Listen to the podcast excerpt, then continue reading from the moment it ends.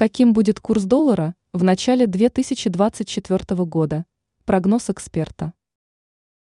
Резких колебаний курса доллара к российскому рублю в ближайшие месяцы ждать не стоит, полагает кандидат экономических наук Александр Абрамов. По его мнению, к началу следующего года доллар будет стоить 90 рублей.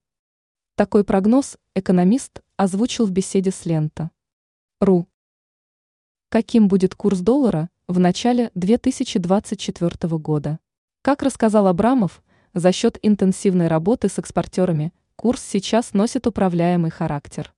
По мнению экономиста, никаких причин для резких колебаний курса на данный момент нет. Мне кажется, что к началу следующего года курс будет около 90, спрогнозировал эксперт.